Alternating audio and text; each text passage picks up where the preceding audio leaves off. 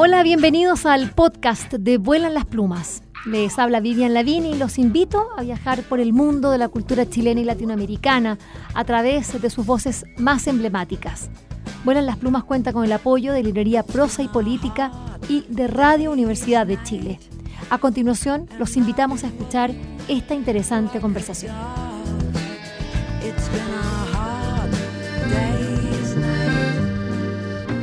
Rafael Rubio es académico, poeta y dice que es admirador de perros palomas también. También. Nació en nuestra ciudad de Santiago en el año 1975 y viene de una familia que, de puro decir el apellido Rubio, nos lleva a una tradición literaria heredada de su abuelo Alberto, su padre Armando. Y bueno, pero Rafael ha escrito una, una historia en la poesía que no deja de sorprendernos.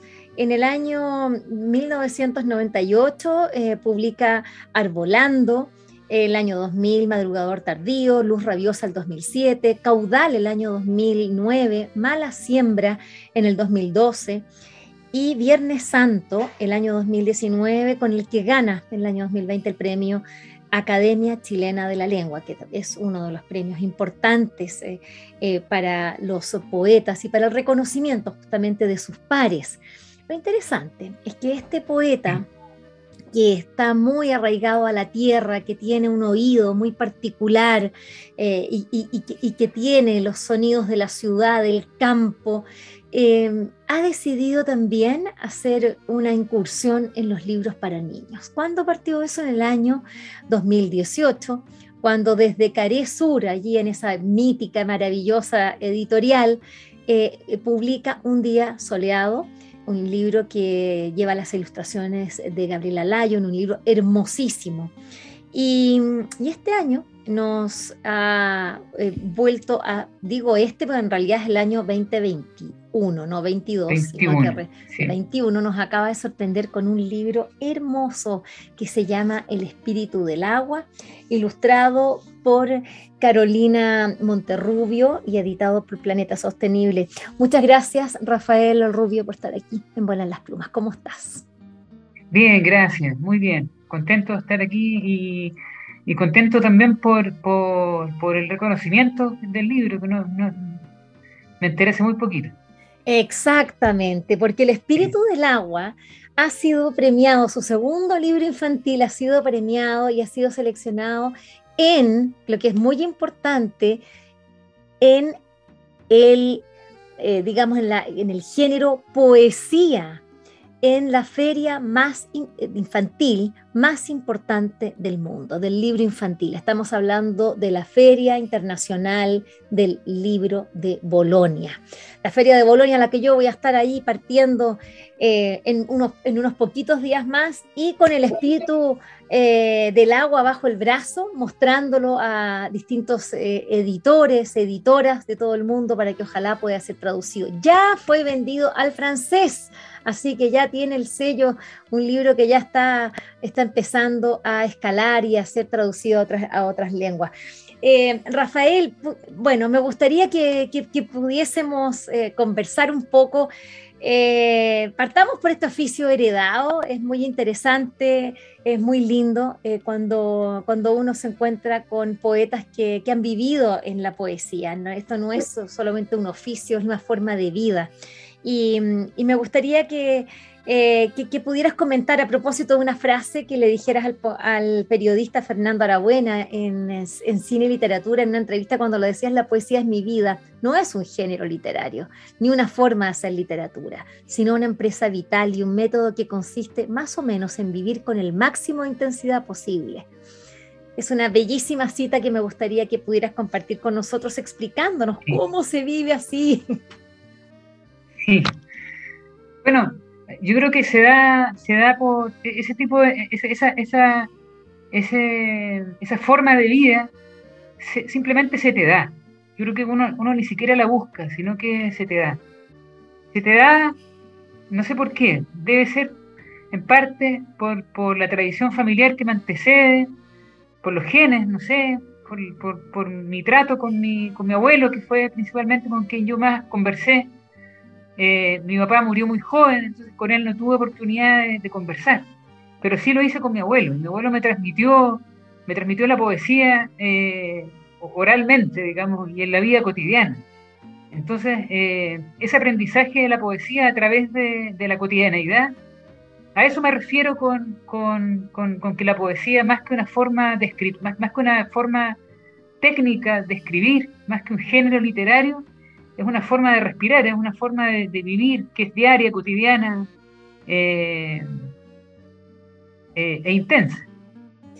Em, Rafael, esta intensidad que, involucra a, la poesía, bueno, uno podría decir que son tiempos bien difíciles para los soñadores, para los poetas, son tiempos en los que eh, se rinde tributo al éxito, a, las ganancias monetarias. Y, cuando, se, cuando se habla de poesía, bueno, se habla del género eh, acaso más, eh, más popular, eh, se dice que es lo que más se lee, sin embargo, es lo que menos se vende, hay que decirlo. Entonces, también ahí tenemos estas paradojas, ¿no? Em, ¿Cómo es habitar esa poesía, no solamente desde el interior, desde la familia, como es en tu caso, Rafael Rubio, sino que en este, partamos por Chile, ya que este es nuestro mundo? Es difícil, es difícil. Yo, yo últimamente he optado por, lo más sano que, es abstraerme un poco, que es replegarme en mi oficio, mi oficio cotidiano, ¿verdad? Que tiene mucho de sacerdocio, yo lo veo casi como un sacerdocio laico. Eh, y, permanecer en, esa, en, esa, en ese aislamiento relativo que me defiende contra ciertas agresiones también propias del medio literario que están fregados. Tan difícil, tan arisco ese, tan inhóspito. ¿Y será el propio, el propio gremio de los poetas o será nuestra peleadera constante de los chilenos? Porque vaya que somos peleadores en todas partes. ¿eh? Mucho. Y uno también ha caído en eso, ¿eh? en algún momento pero debe ser bien doloroso para, una persona que, bueno, para quien cuyo oficio eh, tiene que estar eh, constantemente muy conectado con la sensibilidad, con, em, con, con, el, bueno, con, el mundo, con lo que está pasando en el mundo, porque una, de una manera los, poetas siempre han sido traductores de los tiempos, siempre van viendo lo que ellos como que van adelante, ¿no? Son, son muy visionarios en lo que van diciendo, a pesar de que parecieran que, estar que están contando lo que pasó. Sin embargo, están narrando ese futuro que, que, que ya viene, esa sensibilidad tan maravillosa en tiempos por eso mismo, como, como los actuales, son, son muy complejos. Eh, y esa abstracción, este sacerdocio del que hablas, eh, eh, Rafael, ¿cómo logras? ¿Cómo, cómo, lo haces? ¿Cómo, me gustaría saber un poquito cómo está. Yo ahí te veo, estás en tu casa, parece que estás en el comedor, ahí replegado, me imagino. ¿Dónde escribes, por ejemplo? Cuando, te, cuando tú dices, ya, voy a empezar a escribir es en cualquier parte o, sencillamente hay un horario, hay un espacio donde tú te pones a escribir, escribes con computador, con lápiz. Sí, yo escribo con computador, eh, me levanto muy temprano, 5 de la mañana, a escribir. Mm. Ese es mi, mi, plan. ¿Y hasta qué hora? Hasta el almuerzo. Ya, como ya cerquita, como a la una, como a la una de la tarde más o menos. Sí, más o menos, sí. Ya. Y de ahí ya no, y, en la tarde, ¿qué haces? ¿Revisas? y, en la, tarde hago generalmente talleres. Ya. Y después, eh, terminando eso, reviso lo que he escrito. Ya. Ese es como mi, Pero digamos que estoy la mayor parte del tiempo funcionando en torno a eso. Que no es haciendo talleres de poesía, que, que es un poco circular en lo mismo. Mm. O escribiendo poesía ¿cierto? Que son ejercicios paralelos y complementarios también. Rafael, em, estaba también esa misma entrevista que, le diste a, Cine y Literatura.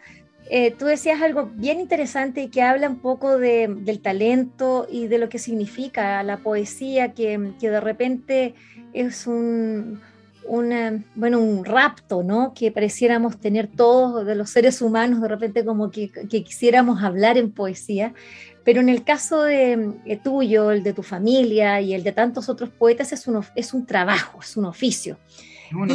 pero hay algo bien, bien eh, eh, complicado cuando tú eh, explicabas de cómo, de cómo se escribe poesía, o en tu caso, y tú dices que no puede ser que la idea esté mandando a la palabra o al sentimiento, es decir, como que tiene que, como que hacerse toda una amalgama completita. Como que no viene, ah, no, entonces voy a escribir así, entonces le voy a poner un poquito de acá, y como que se va armando, como uno haciendo de repente los platos comida, sino que acá como que viene, nace bien entero, como que incluso con la métrica, ¿no? ¿Cómo es eso? Sí, yo estoy convencido de que hay dos elementos fundamentales en, el, en, el, en la poesía, que son la idea probablemente tal que nunca debe faltar la idea, y por otro lado el ritmo. Siento que la idea no precede al ritmo. Cuando se produce la genuina intuición poética, la idea baila. La idea va unida indisolublemente a un, ritmo. Y ni la precede ni la posee, sino que se generan a un mismo tiempo. Ahí se produce el milagro. Cuando la idea baila.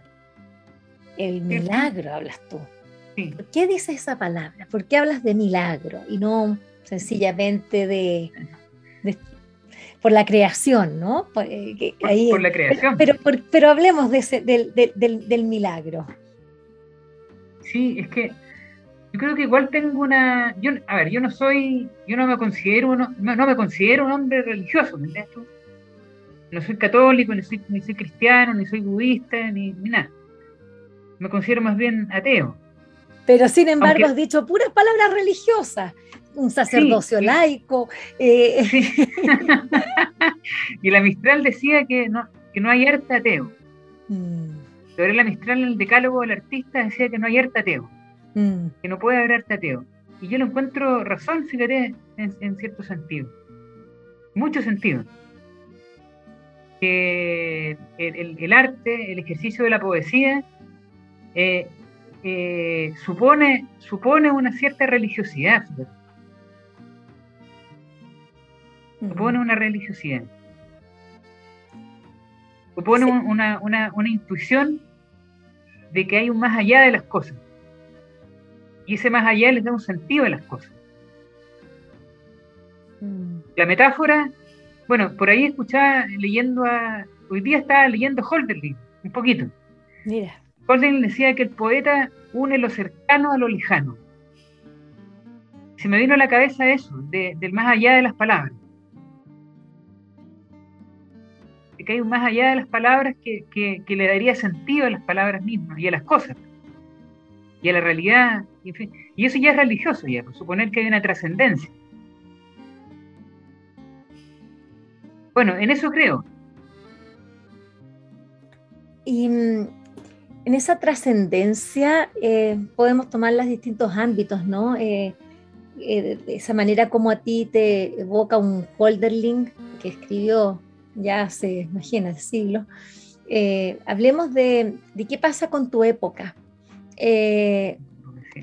no puedo dejar de, okay, a pesar de que vamos a hablar de un niño, ya, ya van a entender por qué vamos a entrar al libro El Espíritu del Agua, que es un libro para niños, que es un libro que, es, que ha ganado en Bolonia y por el cual estamos conversando con el poeta Rafael Rubio, pero ¿cómo, cómo salirnos del momento histórico que estamos viviendo a propósito de esa manera de, de habitar este presente? Un presente que, que como pocas veces está lleno de una épica, eh, que, bueno, que nos inunda, nos abraza eh, y nos produce eso que se llama esperanza, ¿no?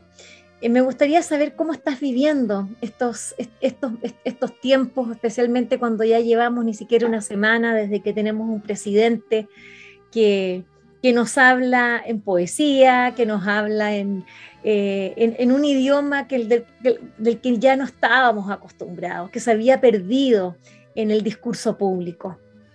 Sí. Bueno, con mucha esperanza en relación al futuro de Chile, inmediato, eh, mucha, mucha confianza en el, presidente que, salió electo, el presidente Boric, eh, muy sorprendido por, por esta por esta mm, resurgimiento de un discurso que, como dices tú, ya habíamos perdido la costumbre de, escuchar, de, oír, ¿cierto? Después de la después de los grandes discursos de, Salvador Allende, por ejemplo, que eran muy poéticos por lo demás, muy elevados. Eh, volver a, las citas a poetas chilenos, por ejemplo, en los discursos de Boric, es bien bonito eso. Para uno como poeta es, emocionante. Sí, pues para, y para los que habitamos este mundo de la cultura es como decir, vaya, hay alguien que está hablando como nosotros. Eh, vamos, hablemos del espíritu del agua porque... Ah, ah, ah pero, pero por otro lado, sí, lo que te iba a decir, por otro lado, con un miedo feroz. A ver. Miedo feroz por lo que está ocurriendo en, en, Ucrania.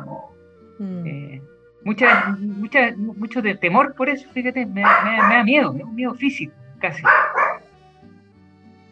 Mm. Y la sensación de que, de que mm, la pregunta por el sentido de la poesía en, ese contexto. ¿Qué sentido tiene escribir poesía mientras está ocurriendo esto allá? ¿no? Son preguntas que surgen. Eh, y te entiendo tan bien, Rafael. Eh, te entiendo tan bien. Eh, a mí me tocó también conocer a una editora ucraniana, a en, justamente en una, una reunión de editores en, China hace unos años y, y la verdad es que hasta hace dos semanas me dijo voy dejando mi casa con mi hijo y hemos seguido en contacto. Eh, a través ahí del, chat. Y, es y como dices tú, es un dolor casi físico eh, y, es muy difícil poder separarse de eso, estar viviendo en esta realidad, estar contenta de entrevistarte, contenta de irme a Bolonia, pero por el otro lado, cómo, eh, cómo, cómo sacar ¿no? ese, ese sufrimiento que, que tiene una, una, una, colega, una amiga tan presente. Es, es, es, es, muy complejo, es muy complejo muy complejo porque están muriendo niños. Y este es libro infantil, ¿te das cuenta? Entonces es algo que chuta. Mm. En, ese, en ese compromiso con los tiempos, este libro habla del agua y habla del agua no de una manera gozosa, sino que parte con un conflicto tremendo que es que no está el agua y dice en un pueblito ahí cerca de Rancagua o al lado de Rancagua. La única referencia a, que este libro se hizo en Chile, que se hizo allí en un lugar que tiene una, eh, hay una territorialidad eh, del libro, pero después, bueno, son las verduras las que van... Eh, haciendo bastante, es un grupo de verduras activistas eh, que deciden ir a, buscar eh, el, agua. Em, le preguntamos al, editor eh, Juan Francisco Bacuñán, que nos contara cómo había nacido este libro. Y, y bueno, y él nos decía, es que bueno, acá eh, nos encontramos con un, con un, libro que quiere abrir preguntas y me gustaría saber cómo, cómo llegas tú a este libro, cómo, cómo abordas este, tu segundo libro para niños, por qué a ti, qué es lo que te, llamó, la, por qué te movilizaste hacia una escritura eh, para un libro infantil. Lo que pasa es que eh, cuando uno escribe un libro, no, no, no, es uno la motivación, no es una sola la motivación, sino que son muchas motivaciones que confluyen y habitualmente son, son motivaciones distintas, que remiten ya sea al yo probablemente tal, al yo de quien escribe, como también a circunstancias externas o, contextuales. En este caso ocurrió eso, confluyeron eh, preocupaciones, digamos, eh, subjetivas mías, ¿cierto? Que, que, autorreferenciales, y por otro lado, una situación contextual como es la, de la sequía que afecta o que ha afectado durante tanto tiempo, ¿cierto?, la zona norte de Chile y central también, ¿no? Eh, eh, citando al presidente Boric, tanto por, tanto por sequía como por saqueo. Así fue, así es. Así fue, así. Eh, y entonces, pero también la circunstancia subjetiva, autorreferente de la que también parte este, este libro, es porque es una reflexión acerca de lo que me ocurre cuando, cuando no puedo escribir. Estoy en sequía, en sequía, digamos, prolongada, que son, me pasa mucho.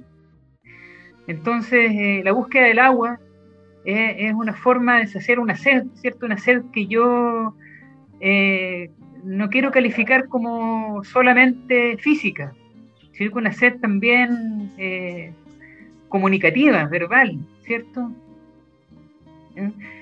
Sed de expresión, ¿verdad? Entonces, esas dos cosas confluyen en esta historia. ¿Cierto? por un lado, saciar esa sed, esa sed de la que hablara Rambo en, un poema maravilloso que, tengo aquí, que no lo voy a leer, sino que lo voy a citar, ¿no? Se llama Comedia de la sed, donde dice, entre otras cosas, ¿qué necesita el hombre? Beber. Dice en, esa, en ese poema de, de, Rambo. Eh, eso, esas dos cosas confluyeron en la, en la, como en la génesis del libro. Y el endecasílabo, la forma, la métrica, eh, el, canto, la manera de cómo se moduló este, este maravilloso poema eh, que, bueno, que en 34 páginas narra, como les decía, estas, estas verduras activistas que van en, la búsqueda del agua. Sí, bueno, ahí hubo algo muy lúdico, porque, claro, este libro se planteó como un libro para, para niños, y qué mejor que, escribir en forma de copla, y porque el libro además se sitúa en el, en el, campo. Y en el campo está la tradición de la copla, la copla popular.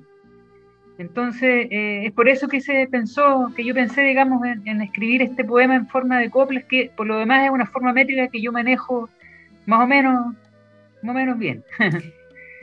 Rafael, ¿tienes el libro por ahí? No. Qué pena, me hubiera gustado que lo leyeras un poquito, pero bueno, lo voy a tener que leer yo entonces un poco. ¿O tienes, o tienes el poema por ahí cerquita? Tengo un pedacito. Ah, entonces, pues léelo tú, para que mucho mejor. Pero, la parte que no está en copla, ¿eh? La parte que no está en copla, la parte final. Ya, yo voy a partir entonces con el libro contando como parte y tú lo terminas. ¿Qué te parece? Me parece. Dice, la historia cuenta que hace mucho tiempo, en un pueblito al lado de Rancagua, junto a un estero que llevaba piedras, había un huerto que pedía agua. La lluvia huyó, las flores se secaron, se enroscaban raíces en las piedras, ni el sol cantaba al agua en el estero, ni en el árbol se abrazaba con la hiedra. Todo el huerto lloraba en sus raíces, ¿dónde se habrá metido el agua fresca? Lechugas, zanahorias y maíces escarbaban rabiosas en la tierra. Lo interesante es que, todas estas verduras se van en, una marcha que también es muy simbólica, van marchando en busca del agua. A propósito también lo que decía Boris, que vamos a estar marchando, seguimos en esta marcha.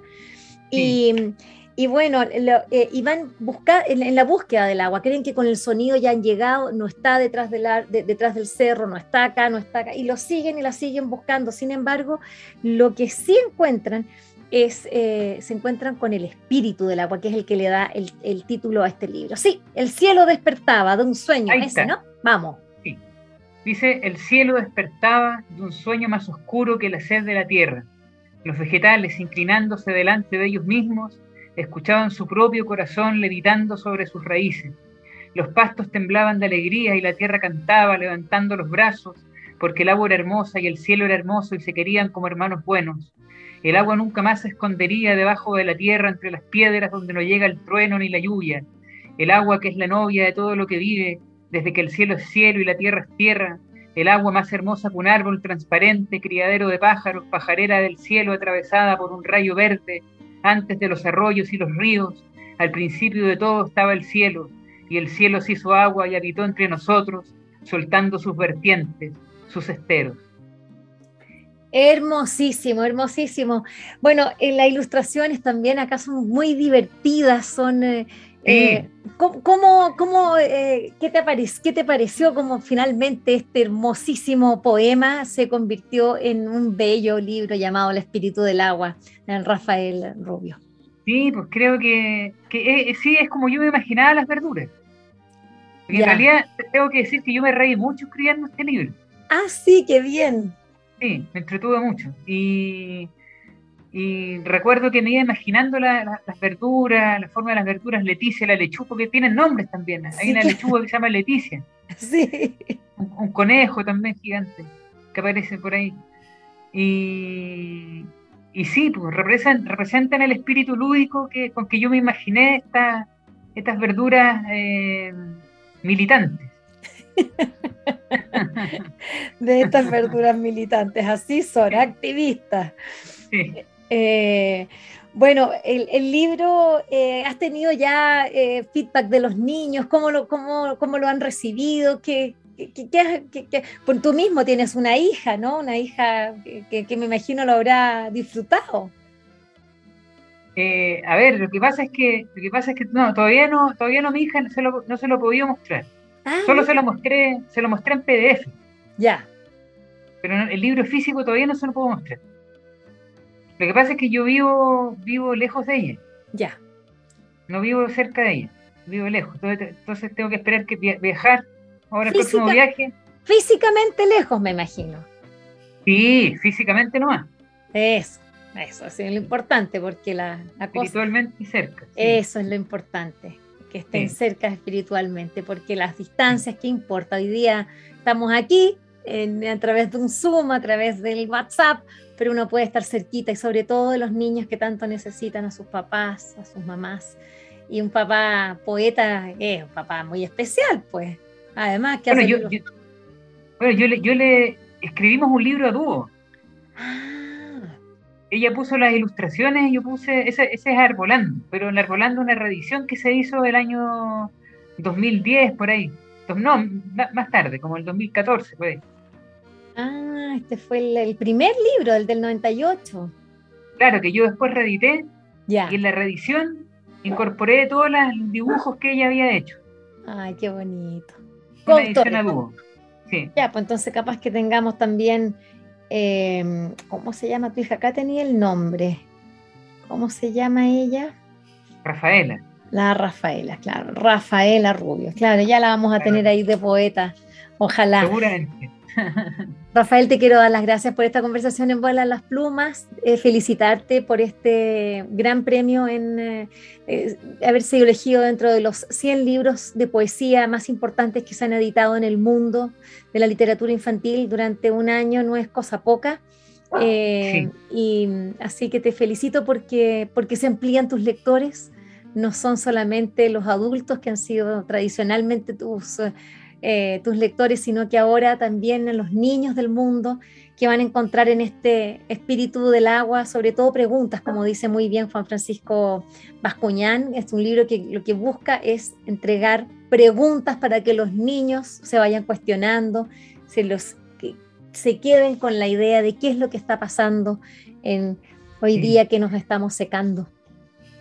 Y sabes qué, eh, a, propósito de esto que mencionas tú, de, ampliar el círculo de lectores hacia los niños, me ocurrió una anécdota bien bonita que resulta que le, le pasé a Raúl Zurita mi libro de niños. El, un día soleado. Que es tan lindo, sí, el que te con Ecaré. Y, y, después vi una foto donde en Facebook donde salían los nietos de Zurita leyendo mi libro, acostado en una caja. Qué lindo, qué lindo. fue muy buena. Qué bonito. Esos son así las lecturas poéticas. Eh, y yo te felicito también porque, porque sin duda que, no debe ser fácil dar este paso de, escribir para niños y decir, bueno, ¿qué hago yo en ese mundo?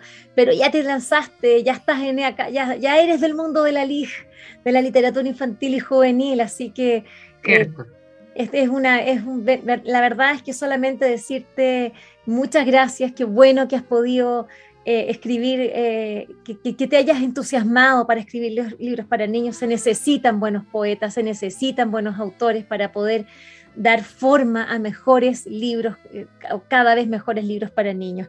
Y ya ves como en tu segundo libro ya has ganado este importante reconocimiento a nivel mundial, que ya es, es otra, otro nivel. Así que felicitaciones de nuevo y muchísimas gracias. Espero que esta conversación les haya gustado y recuerden que la escucharon en el canal de Vuelan las Plumas. Pueden acceder al material que hemos producido desde el año 2002 en www.vuelanlasplumas.cl y seguirnos a través de nuestras redes sociales en Facebook, Twitter e Instagram. Este programa cuenta con el trabajo en sonido de José Rojas y de Isidora Cesnich en la producción digital. Soy Vivian Lavín y les agradecemos su atenta escucha. Like a lie.